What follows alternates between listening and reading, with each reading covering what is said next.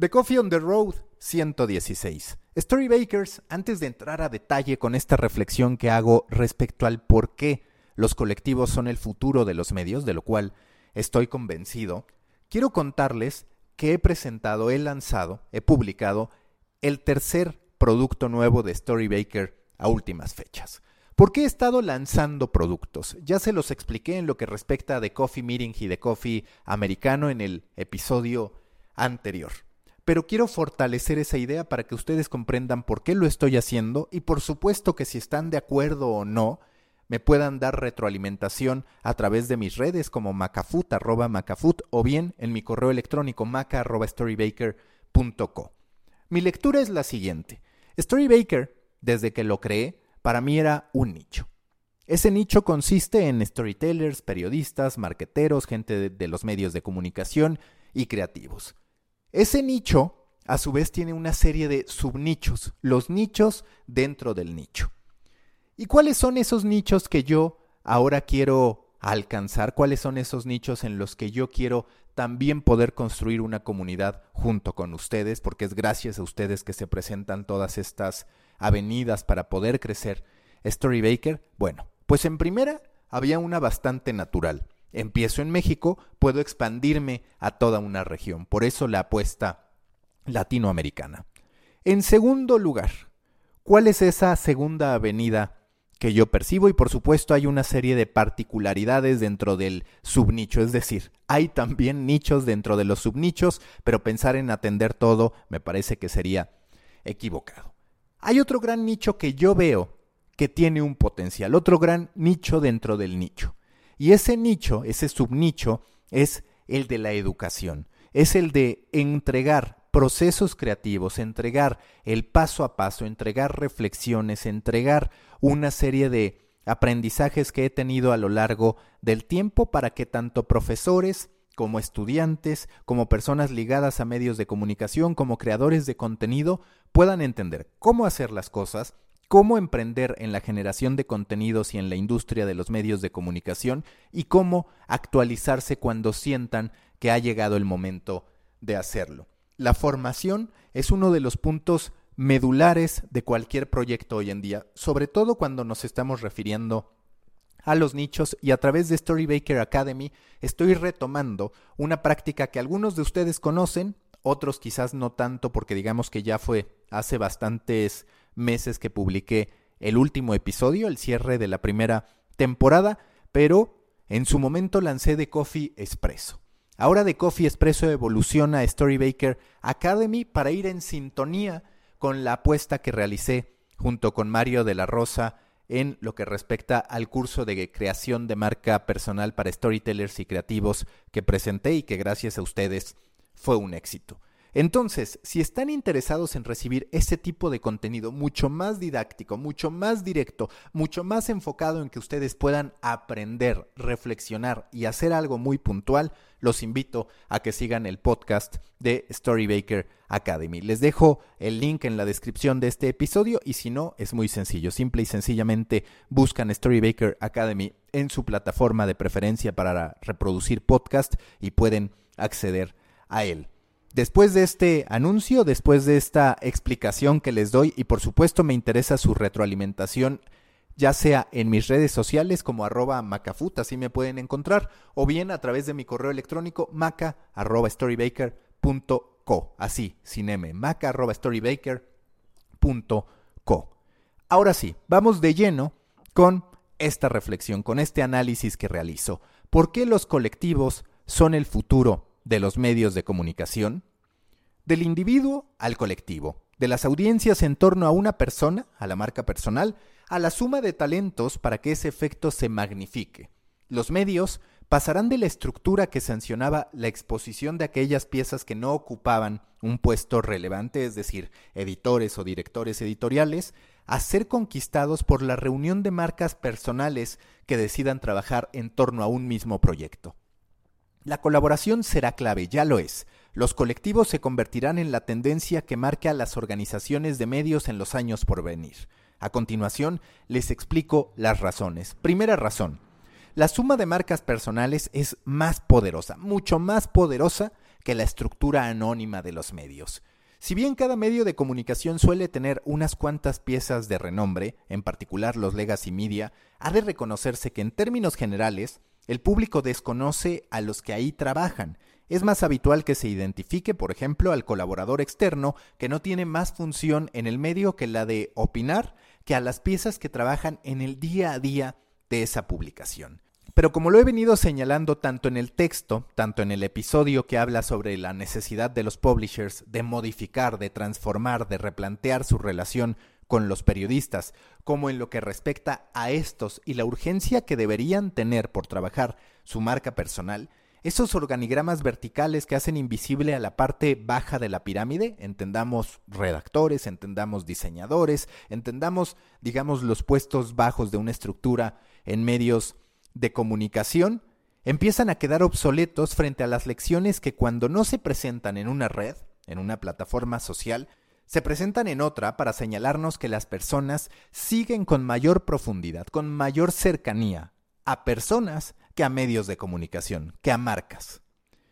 El concepto de una redacción anónima que retoma notas y hace copy-paste de la información generada por agencias implica uno de los derroches más evidentes de una industria que de a poco se consume en su aferre a las viejas prácticas pese a los nuevos tiempos. Un medio que en verdad pretenda competir por hacerse de un lugar legítimo en la lucha por la atención de los usuarios, y por legítimo me refiero a que el contenido que genera de verdad importe a quienes lo consumen, deberá componerse de creadores de contenido en toda forma, que den cara, voz y estilo a todo aquello que generan.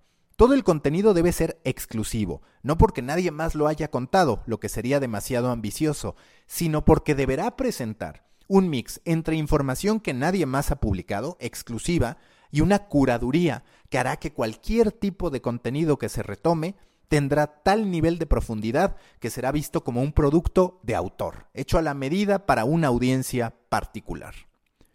Para redacciones automatizadas, Insisto, están los robots. Para redacciones que ganen batallas están los humanos. Quien no lo entienda o se hundirá o tendrá que construir toda una estrategia de optimización de buscadores para que aunque sea Google le diga que es el mejor. Segunda razón, depuración de costos. No se debe confundir un colectivo con una estructura cualquiera. Podría decirse que cualquier empresa es un colectivo dado que ahí laboran varios seres humanos pero la comunicación, los métodos de trabajo, la asignación de costos y el modelo de monetización es diferente. Una estructura tradicional entrega la mayor responsabilidad y por ende los mayores presupuestos al equipo de ventas y a ejecutivos que tienen como objetivo principal, a gran distancia este de cualquier otro, la generación de dinero. En este modelo, los creadores de contenido, aunque son los que publican la materia prima del medio, los que la producen, son tratados como simples peones. Un vendedor gana más que ellos. El director de operaciones, aunque no tenga preparación alguna en la generación de contenidos, gana hasta cinco veces más que los periodistas que se pasan el tiempo pensando en cómo impactar a la audiencia. Incluso el CEO es una afrenta a la narrativa de reconocimiento a la creación de contenidos, habitualmente. Este, por estar en juntas sobre proyectos ideados por otros, puede ganar hasta 20 veces más que el colaborador promedio. Esas estructuras operan con demasiados costos instalados, consumen la mayor parte de su presupuesto en las posiciones jerárquicas más altas, en vez de reconocer a los que mayor contacto tienen con la audiencia. En un modelo colectivo, que por lo general tendrá esquemas de monetización que inician con el apoyo de la audiencia o con la generación de ingresos a través de redes sociales, dejan de ser necesarios esos puestos que encarecen a las organizaciones para que la prioridad sea la de generar valor a través de la suma de talentos que sí que producen contenido, que sí que se comprometen con lo que están presentando y que sí que tienen un rol que va mucho más allá de revisar el cumplimiento de los objetivos cada cierto tiempo. La salud de las plataformas generadoras de contenido creadas a partir de un individuo, que llegado el momento tenderá a transformarse en un colectivo, se explica con la capacidad de darle valor al contenido, pero también con el hecho de que nacen limpias de administradores de empresas y vendedores que buscan perpetuar la idea de que los intermediarios son necesarios para llegar al cliente, cuando en la realidad existen múltiples formas mejores de llamar la atención de un anunciante que a través de la lluvia de correos y llamadas telefónicas que hacen todo el tiempo los vendedores. Los colectivos de creadores de contenido se abren las puertas promoviendo lo que mejor saben hacer. Si logran llegar a la persona correcta, habrá potenciales ingresos para ellos. Si logran que se hable de ellos en determinada industria, habrá un potencial negocio. Las estructuras de medios retacadas de vendedores y administradores de empresas hacen un hard sell que pone siempre al medio en posición de desventaja. Estoy tan urgido de dinero, este es el mensaje, como lo has podido constatar con mis múltiples correos, llamadas y mensajes en WhatsApp, que me puedes ofrecer lo que quieras y lo voy a terminar aceptando. Eso me terminaba ocurriendo muchas veces.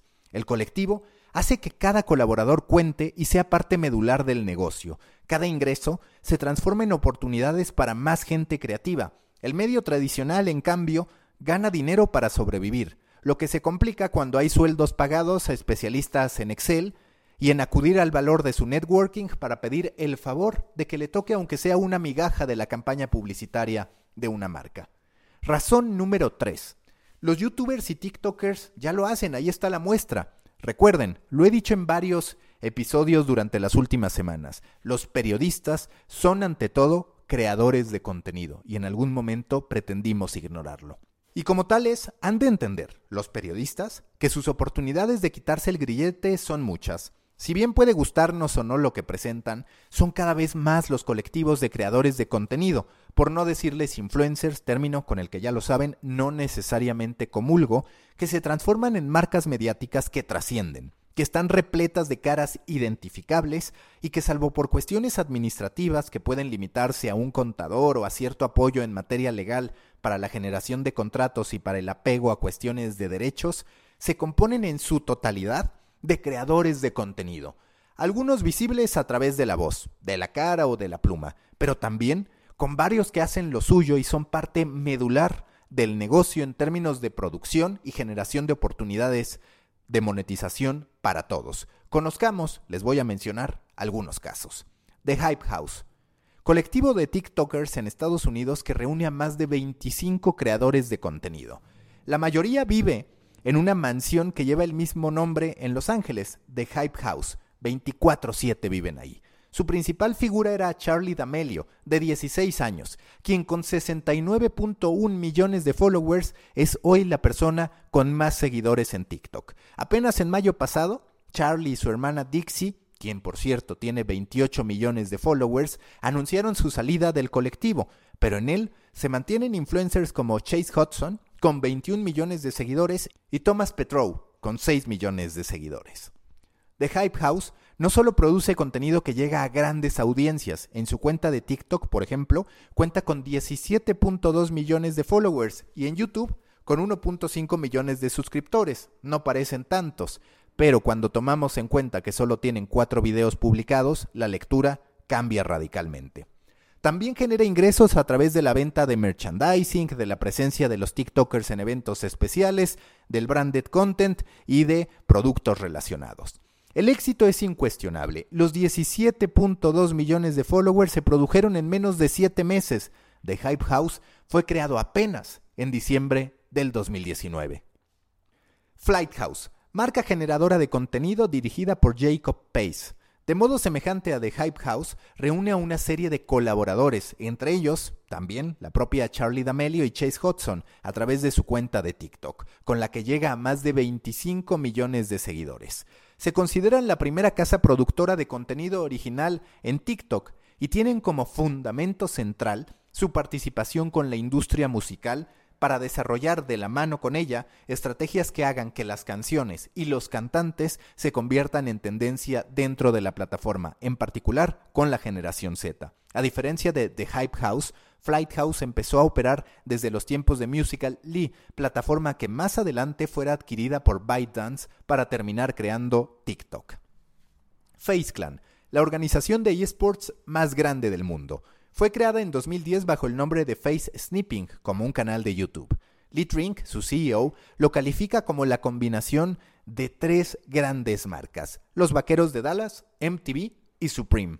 De modo semejante a The Hype House, los 34 integrantes de Face Clan, 15 de ellos, por cierto, gamers profesionales, viven en un par de mansiones ubicadas en Hollywood Hills. En su conjunto, alcanzan a 214 millones de espectadores. A sus miembros se les puede distinguir por utilizar el prefijo face antes de su gamer tag. Si lo llevamos a mi caso, por ejemplo, yo sería FaceMaca.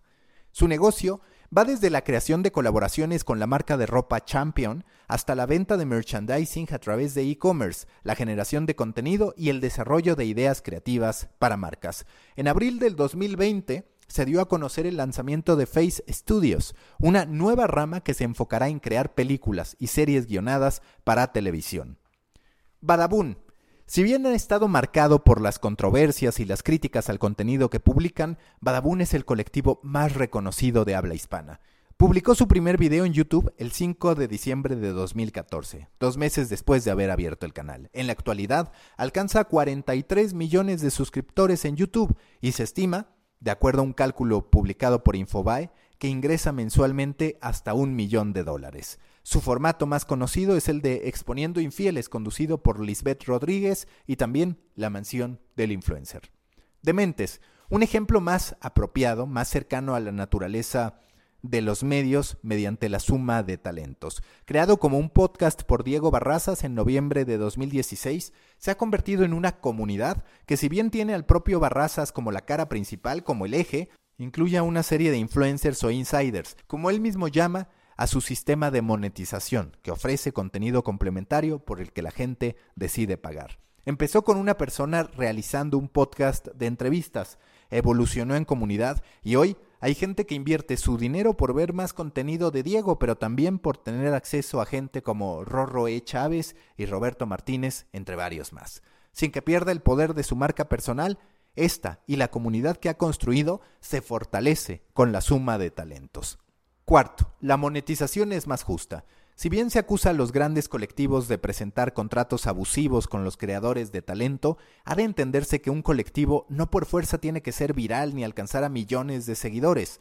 Si bien el alcance es siempre un parámetro, cuando me refiero a los colectivos como la nueva tendencia en medios, me refiero a que esta será la vía para que veamos mejor contenido, para que producir grandes historias sea factible a un menor costo y para que se pueda hacer un cruce de audiencias entre la marca personal y lo que se puede desarrollar de forma colaborativa.